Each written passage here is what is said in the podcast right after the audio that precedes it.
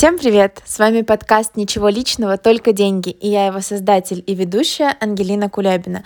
Подкаст для всех, кто решил взять ответственность за финансовую сторону своей жизни. В этом выпуске мы с вами поговорим про зарплатные карты, чем они могут быть полезны, а чем наоборот могут навредить ни для кого не секрет. Зарплатные карты это которые нам выдает работодатель, да, но по нашему желанию обязательно, к этому мы еще вернемся, которые нам выдает работодатель, на которые мы получаем заработную плату. Как правило, по всей организации а, это один банк, одна и та же карта для всех сотрудников. А, это банк, у которого с вашим работодателем а, заключен договор о зарплатном проекте. То есть вы приходите на работу, вам работодатель выдает карточку, говорит, вот сюда вам будет зарплата приходить. А, что вы с этого можете получить? Как правило, да, это какие-либо привилегированные условия обслуживания. Это может быть персональный менеджер в каком-то банке, а где-то это может быть, ну, во-первых, это чаще всего бесплатное обслуживание карты, это может быть какой-то повышенный кэшбэк на какие-либо категории.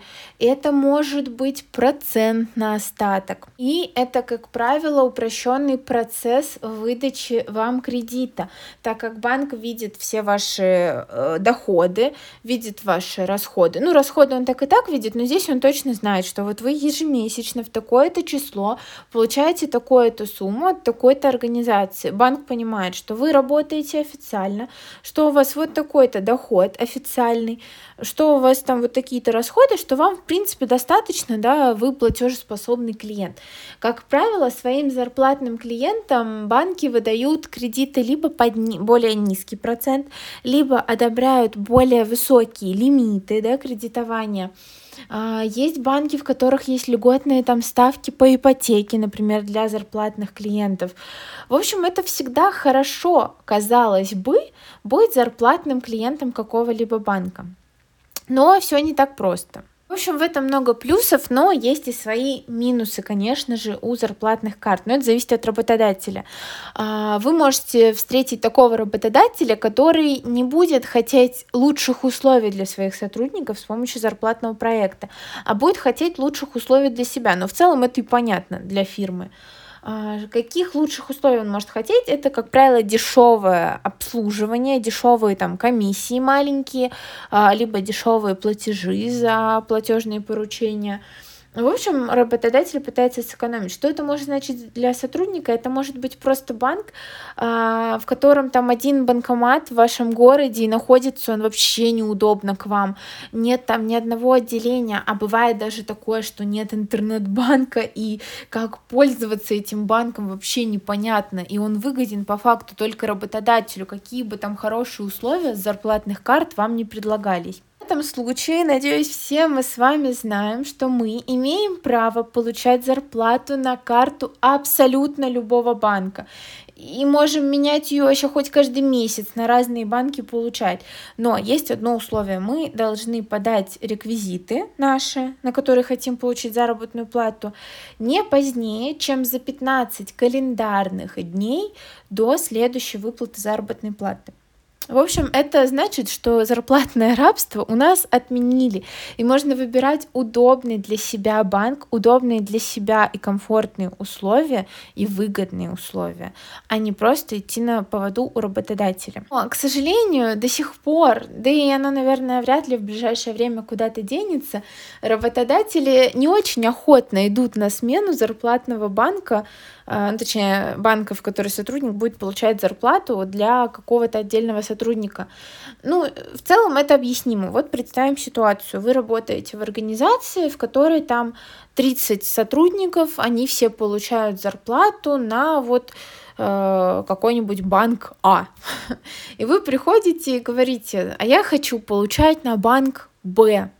Что происходит в этом случае? А, в этом случае бухгалтер должен, а, ну, он заполняет, как правило, единое платежное поручение в зарплатный банк, и это все происходит, ну, почти автоматически, очень сильно упрощает учет.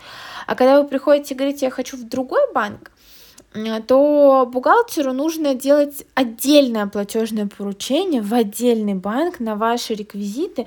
В общем, это занимает много времени, плюс работодатель, естественно, платит комиссию, платит, а, в общем, несет какие-то расходы да, э, с реализацией вашего платежного поручения на вашу зарплату. Ну и это невыгодно. Это сложно, невыгодно, не автоматизировано. Поэтому работодатели, как правило, стараются от этого отказаться и говорят, что нет, я вам не буду платить.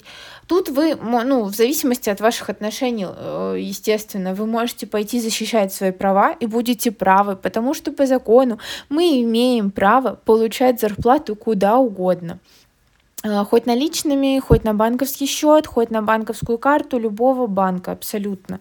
Единственное ограничение есть для сотрудников бюджетной сферы, они могут получать зарплату только на карты платежной системы МИР. Но сейчас как правило, да, в России все карты, которые выпускаются, они платежной системы МИР, поэтому, ну, собственно, это уже и не ограничение. В общем, Можете идти навстречу работодателю, можете не идти и выбирать комфортные для себя условия. Что я вообще подразумеваю под комфортными для себя условиями? Ну, посмотрите, насколько вам удобно мобильное приложение. Все-таки вы туда зарплату получаете, вы как бы этим банком, значит, в основном будете пользоваться. Ну, я так думаю, да. По крайней мере, у меня так. Банк, на который я получаю зарплату, я им в основном и пользуюсь. А, посмотрите, насколько вам удобен вообще интерфейс, насколько вам легко связаться с банком. Это может быть там поддержка в приложении, это может быть горячая линия, насколько вообще любые ваши вопросы легко, хорошо решаются. Посмотрите, насколько вам, ну, вдруг вам понадобятся резко наличные, посмотрите вообще на сеть банкоматов этого банка, насколько они вам удобны, а, на условия посмотрите, Э, так как вы переходите с зарплатного проекта, то обслуживание карты, естественно, вы несете на себя. Оно может быть платным. Посмотрите, насколько вам это выгодно. И вот именно в этом банке платить там за обслуживание, либо не платить за обслуживание. Можно обратить внимание на кэшбэк, да, потому что есть банки, которые вообще не предлагают никакого кэшбэка, а есть, которые предлагают, ну, неплохой такой кэшбэк, на котором можно, собственно, неплохо вернуть со своих покупок денежные средства. А, посмотрите на процент на остаток. Все-таки зарплата, она у вас как бы на этой же карте и хранится. Посмотрите, есть ли именно по карте процент на остаток, э, какой он. Может быть, накопительный счет. То есть вот оцените, насколько вам выгодно открыть карту в другом банке, нежели предл- воспользоваться предложением вашего работодателя с зарплатным проектом. Если вы решаете э, в другой банк перейти, да или даже в целом из зарплатный проект, да, вы подписываете в любом случае договор с банком, да, на обслуживание вашей карты. Вы обязательно, пожалуйста, его почитайте, потому что в зарплатных проектах бывает часто так, что вместе с дебетовой картой выдают кредитную, да, которую вообще может можете не знать, вот вам сидит сотрудник банка, ну, вроде как э, проверенный, да, человек, вот от работодателя на работу к нам пришел, ну, сидит, вам рассказывает, а вы подписываете этот договор и на кредитную карту, она вам, может, не нужна, и на какие-нибудь страховые программы, и на смс-информирование, и вот оно все по чуть-чуть, по чуть-чуть уходит. Понятно, что эти программы вам могут быть нужны, но в таком случае все-таки лучше самостоятельно принять решение о необходимости подключения, а не так, чтобы вам сказали, ой, поставьте галочку, и вы поставили. В целом, про зарплатные карты мне больше сказать нечего. Давайте, наверное, подводить итоги. Что в итоге? В итоге мы с вами знаем, что мы можем сменить банк, на который получаем заработную плату, что работодатель не может нам в этом отказать, но это зависит от отношений ваших с работодателем, но по закону он не может вам в этом отказать. А, что нам нужно выбирать банк тщательно, на котором мы получаем заработную плату, и нам не обязательно соглашаться на условия, которые нам некомфортны и неудобны. А еще, что очень важно со всеми банками, всегда читать каждый пунктик договора. Вот лучше быть вот этим дотошным человеком, который придерется к каждому слову, чем просто подписать и платить за то, что вам не нужно. Спасибо, что послушали этот небольшой, коротенький, но, как всегда, сумбурный выпуск. А, встретимся с вами в следующую среду. А пока буду очень рада видеть вас в своих социальных сетях. Ссылочки указаны в описании. А еще вы на почту мне можете задавать какие-либо вопросы. Может быть, у вас есть какие-то темы, да, которые можно рассказать в следующих выпусках. В общем, буду очень рада получать вашу обратную связь.